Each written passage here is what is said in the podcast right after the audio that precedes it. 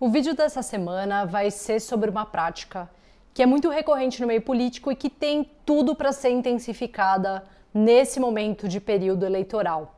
E essa prática é a demagogia. Se a gente olhar o dicionário Michaelis, vai ver que a palavra demagogia tem três possíveis significados. O primeiro é predomínio político das facções populares. O segundo, ação política por meio da qual se tenta obter o poder ou nele permanecer, explorando as paixões das massas, baseando-se na sua limitada capacidade de análise crítica e fazendo promessas vãs e irrealizáveis. Já o terceiro é simulação de modéstia, de desapego, bondade, etc., com fins escusos. E a demagogia sobre a qual eu vou me debruçar aqui está mais relacionada ao segundo significado. É, e ela está muito presente em discursos passionais e apelativos que focam em entregar exatamente aquilo que um grupo de pessoas quer ouvir, que tentam convencer que a solução para problemas complexos está logo ali e muitas vezes tentam vender a ideia de algo novo, num claro sinal de ruptura com a velha política. Só que na realidade, esses discursos são baseados em pensamentos muito superficiais e estão há anos-luz de tratar muitos dos problemas enfrentados pela sociedade como estruturais. Além disso, para obter poderes políticos, muitos demagogos acabam desvirtuando a realidade. E uma forma comum de fazer isso é por meio da alteração ou criação de informações, com o intuito de legitimar e reforçar uma mensagem que pese a seu favor. E se já passou pela sua cabeça o nome de algum político que hoje está lá no Planalto, não é mera coincidência. Uma ferramenta que muitos políticos têm usado hoje em dia para conseguir se eleger e manter sua base de eleitores cativa é o disparo de informações falsas. Foi isso que aconteceu nas últimas eleições, não só do Brasil, como na de outros países que elegeram políticos da chamada extrema-direita é, o disparo em massa de notícias falsas via WhatsApp que o Bolsonaro e a sua equipe fizeram foi responsável por criar narrativas mentirosas e inflamar grupos específicos com sentimentos de medo, insegurança e raiva. E essa prática de mexer e jogar combustível sobre os sentimentos da sociedade, criando paranoias, inimigos imaginários e até manipulando necessidades, é uma das características centrais de qualquer demagogo que no final do dia está unicamente preocupado com o seu projeto de poder.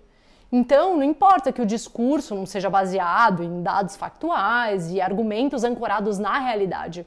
O objetivo é ocupar o poder a qualquer custo, mesmo que isso signifique deixar muita gente num mar de desinformação.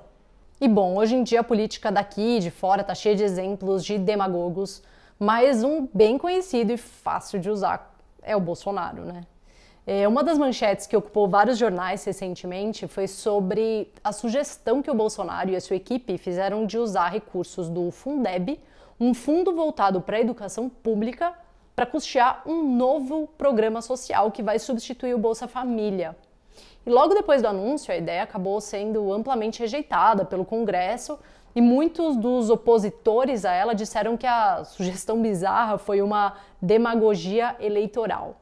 E para entender esse caso, é, é, bom lembrar que há poucos meses o próprio Bolsonaro tinha dito que era impensável tirar recurso dos pobres para dar aos paupérrimos. Só que essa proposta foi exatamente nessa direção. Bom, e por que que ele fez essa proposta então? Um dos motivos é que esse e outros governos não têm coragem de enfrentar os privilégios que as camadas mais ricas têm e propor, por exemplo, uma taxação de grandes fortunas, o que com certeza já financiaria uma boa parte desse programa de transferência de renda. É, mas, ao mesmo tempo, o Bolsonaro já está de olho nas próximas eleições presidenciais, que vão acontecer só lá em 2022.